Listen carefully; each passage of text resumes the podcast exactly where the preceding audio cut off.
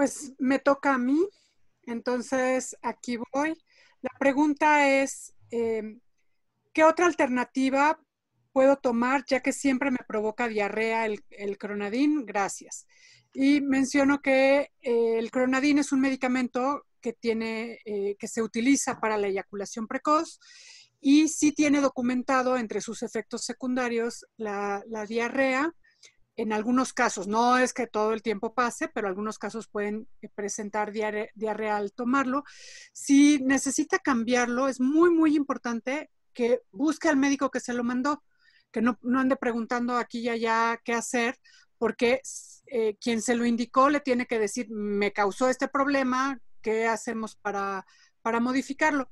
Y la otra parte de la pregunta por la que eh, me pareció muy interesante eh, proponerla aquí es que este tratamiento para la eyaculación precoz, si se acompaña además de un proceso psicoterapéutico de reentrenamiento, del control del reflejo eyaculatorio resulta mucho más eficiente y eh, al término de este tratamiento de, reentrenamiento eh, es posible tener relaciones sexuales con control de la eyaculación sin usar ningún medicamento.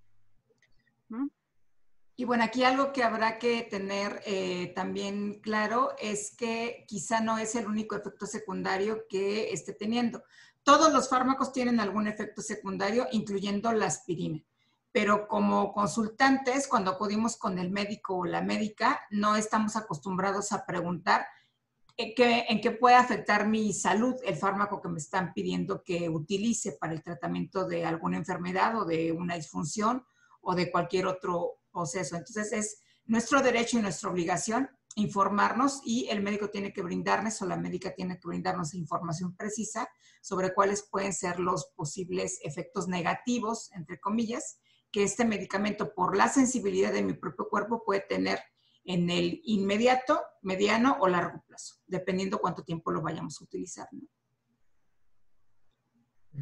Y además también el hecho de que sí lo vea con la médica o el médico y no que se automediquen y que decidan por sí mismos eh, tomar un medicamento que desconocen cuáles pueden ser las consecuencias en el organismo, como dijiste, de manera inmediata y a futuro, porque sí puede haber eh, eh, efectos en las personas, como lo mencionabas, hasta una aspirina puede generar problemas, ¿no?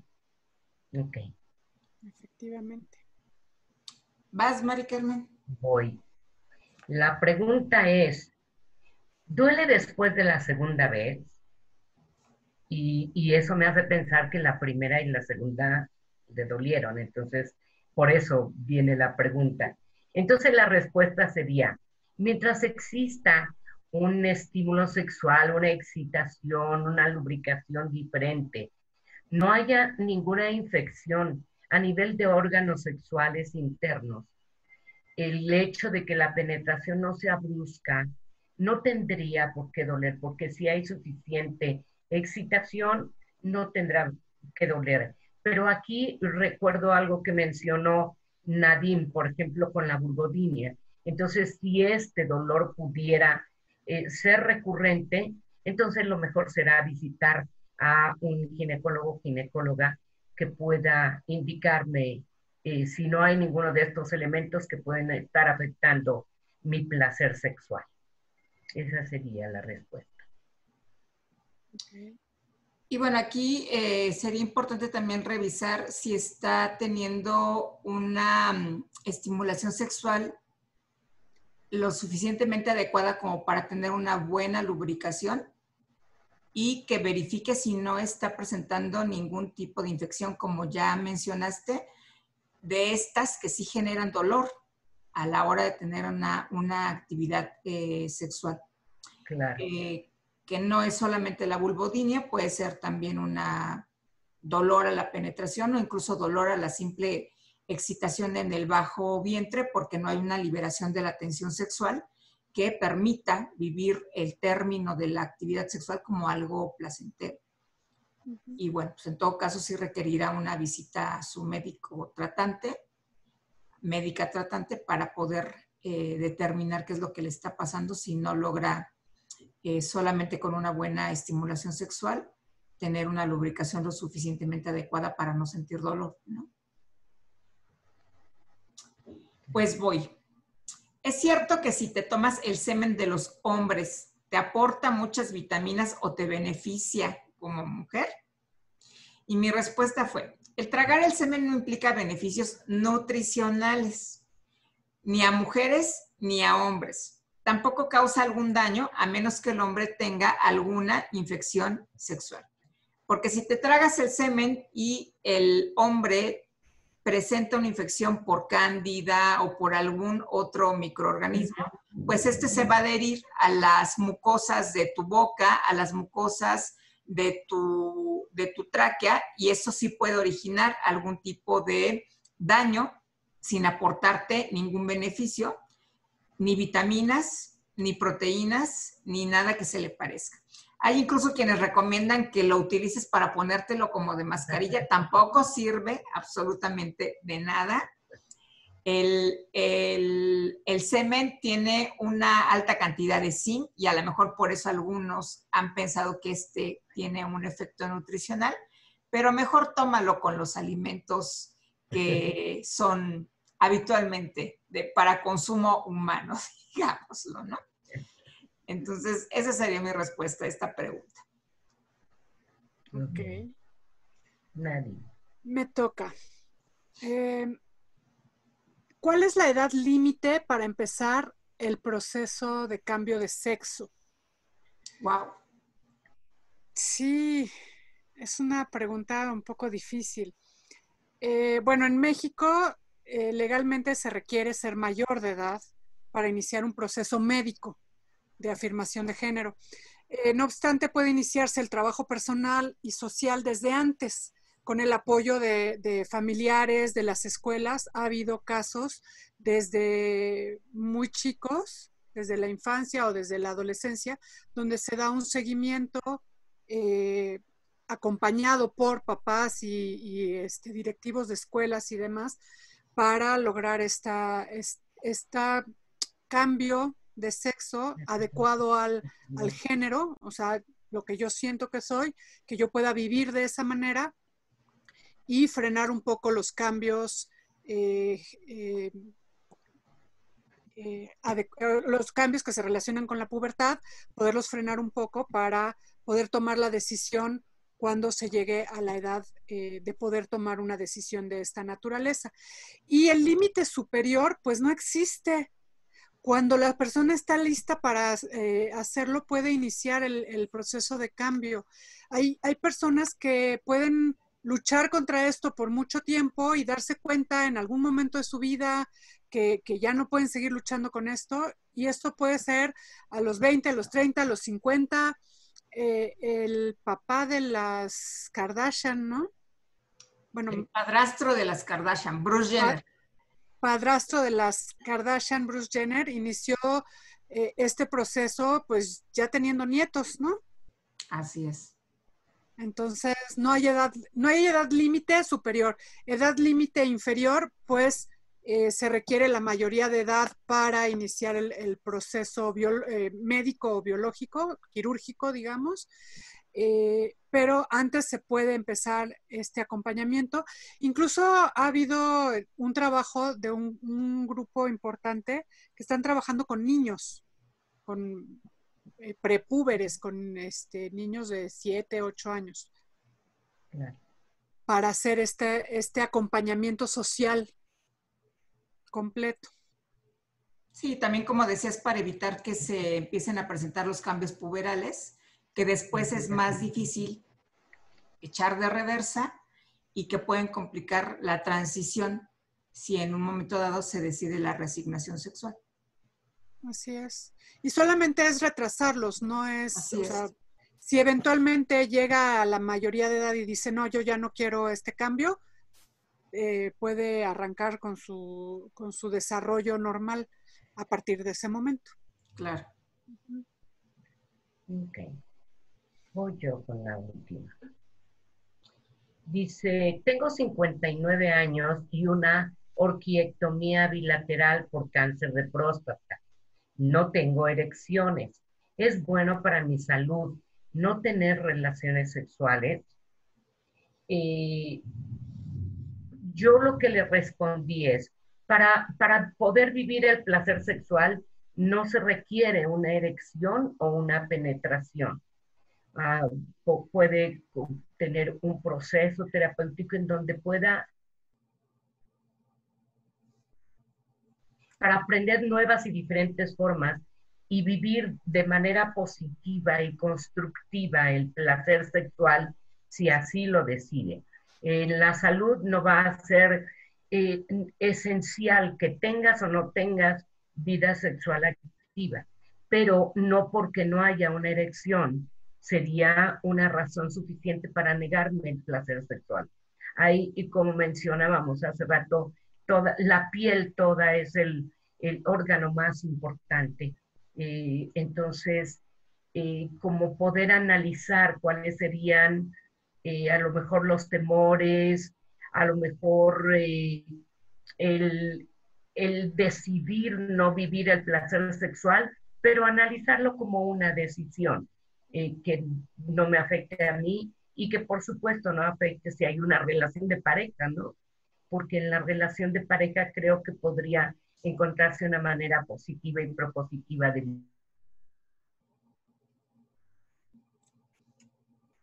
añadir algo. Sí, fíjate que, que con una situación así significa que bajará la producción de testosterona. Eh, la testosterona se produce fundamentalmente, no solamente, pero fundamentalmente en, las gónadas, en, los testículos. Al bajar la testosterona es muy probable, y que además esa es la intención cuando se usa como tratamiento en casos de cáncer, la intención es bajar la testosterona. Así es. Entonces no se va a suplir con más testosterona definitivamente. Y eso puede producir como efecto que disminuya el deseo sexual. El deseo sexual, claro. Estará ligeramente disminuido, pero eso no significa que esté cancelado. Y además el ejercicio de, la sexualidad eh, y del contacto sexual tiene un montón de otras eh, razones y también beneficios, ¿no? Y aparte de los beneficios también está que en la misma excitación hay una producción de testosterona. Entonces, si yo dejo y cancelo, este, posiblemente vaya disminuyendo todavía más la, producción, ¿no? Entonces, eso sería. Bueno. Ok. Mi pregunta es, ¿es verdad que el número que calzan los hombres es la medida de su pene? Una de las más frecuentes que recibimos por muchos medios. El tamaño de los pies las manos, la boca o cualquier otra parte del cuerpo del hombre no está relacionado con el tamaño del pene. De ninguna manera. No hay estudios científicos que prueben que así es. Em, tampoco está relacionado con la altura.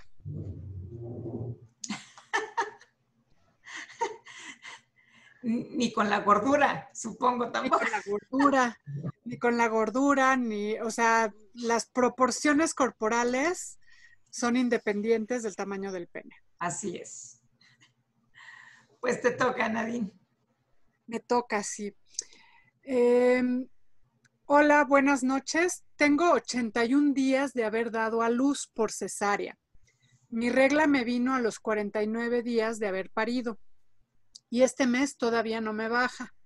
Estoy tomando las pastillas Microlut y siento dolores en el vientre como que ya me va a bajar y se cortó la, pregunta, no, no alcanzó a, hacerla más completa.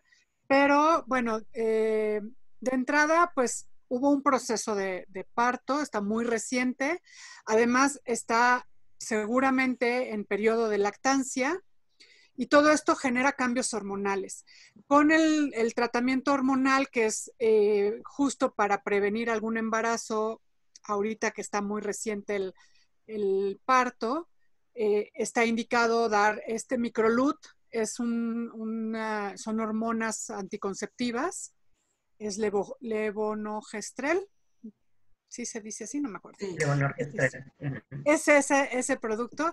Eh, la función es prevenir un embarazo y con esta bomba hormonal que hubo con el parto, aun cuando fue cesárea, de todas maneras hay una bomba hormonal y además con la, eh, lactancia todavía más, hay que esperar un tiempo para que se regularice los periodos menstruales, los ciclos menstruales. Y estos dolores en el vientre, pues también es que todo se tiene que reacomodar, ¿no? Y entonces todo está regresando a su lugar y eso se siente las, este, los músculos se van contrayendo, el, útero también se tiene que ir haciendo chiquito después de haber crecido para eh, tener al tamaño de 30 centímetros, una cosa así. Pues es normal que haya estas sensaciones y que la, menstruación no sea tan regular eh, los primeros tres meses. Y bueno, aquí más si fue por cesárea, según escuché. No es solamente esta recuperación de la que ya hiciste referencia, sino también el que sanen los, tejidos y cicatricen adecuadamente para eh, poder eh, garantizar que no hay ningún tipo de, eh, de, cicatrización inadecuada por la cual preocuparse, ¿no? O de lesión interna por la cual preocuparse. Entonces, solamente que el dolor fuera muy intenso, entonces sí sería recomendable que acudiera con su médico para que revisaran qué es lo que está pasando, porque al final fue una cirugía. Así es. Por pequeña que sea la incisión, al final fue, fue una cirugía. Así es. Y entonces, pues de todos modos hay que consultar al ginecólogo para que él pueda dar un seguimiento puntual a esta situación. Ginecólogo o ginecóloga. Tu última, Mari Carmen.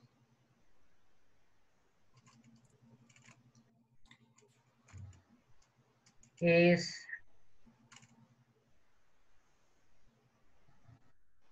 ¿por qué se siente un cosquilleo cuando la persona que te gusta estar, está cerca de tu cuello o de tus manos? Eso me encantó.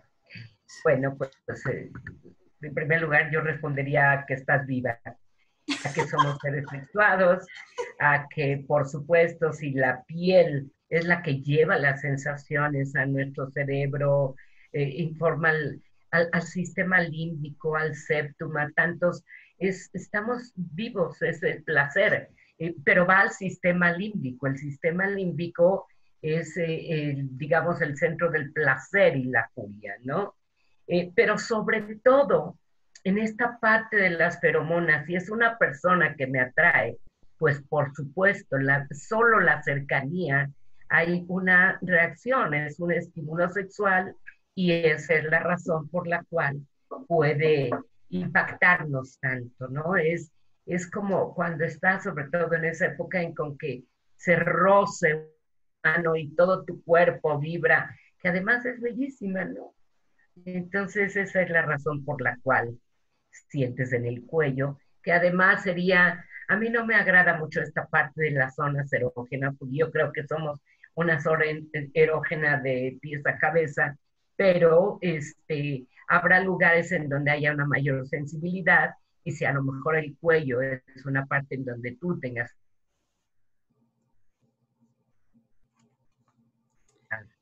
a, vibrar. ¿no?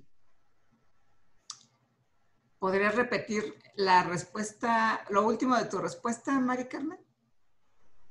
Eh, ¿Que no te gusta mucho lo de las zonas erógenas? Ajá, Sí, de que sean como puntos, nada más aquí y ahora toque la zona erógena, o sea, como que no hay como esta parte específica, porque lo que yo he vivido a través de la práctica profesional es como que, como estas son las zonas erógenas, nada más te toco aquí o nada más te beso ahí. Entonces, eh, si somos nuestro órgano sexual más grande es la piel, sería, sería toda la piel sería una zona erógena, definitivamente, ¿no? Eso sería. Bueno, pues va mi última, ¿verdad? Sí. ¿Por qué es malo tener relaciones todos los días? Mi respuesta, no es malo tener relaciones todos los días. La frecuencia con la que se tengan las relaciones sexuales varía según la pareja y la persona. Y también la necesidad de actividad sexual que se tenga. No hay consecuencias negativas si se tienen relaciones sexuales diariamente, a menos que, como dijimos ya hace un momento en relación a las expresiones comportamentales de la sexualidad, dejen de hacer cualquier otra actividad de la vida cotidiana por estar teniendo actividad sexual. Es decir, no es solamente todos los días, sino las 24 horas del día. Entonces sí habría que buscar ayuda de un profesional de la sexoterapia o incluso un profesional de la psiquiatría para poder revisar qué es lo que está pasando, que es tan necesaria esta actividad sexual con esta frecuencia que pues cualquiera debe cansarse, ¿no? Supongo. Oye, pero depende de cuánto tiempo tiene formada una relación, porque cuando empiezas una relación quieres estar todo el santo día y dejas de hacer todo. Por eso.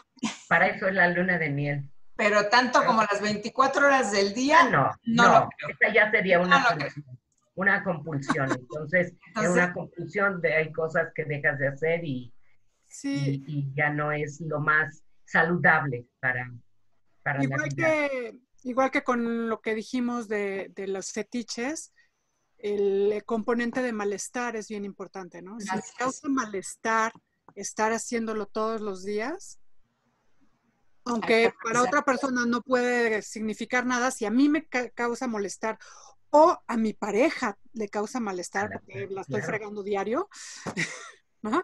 Claro y ella no tiene tantas ganas, mi pareja, sea hombre o sea mujer, no tiene tantas ganas y yo sí quiero diario, ahí se genera un malestar en la pareja o un malestar personal, ahí sí, pues vale la pena atenderse, buscar ayuda. E incluso una disfunción o una disritmia, entonces ahí sí pueden surgir problemas en la relación de pareja. Así es. Bueno. Bueno, pues estos fueron los absurdos no tan absurdos. No tan absurdos. Yo soy Irene Torices, soy terapeuta ocupacional y sexóloga. Yo soy Mari Carmen Herrera, psicóloga y sexóloga clínica. Yo soy Nadine Terrein, psicóloga, psicoterapeuta eh, y, terapeuta de pareja. Y juntas somos las tres. Gracias. Hasta la próxima. Bye.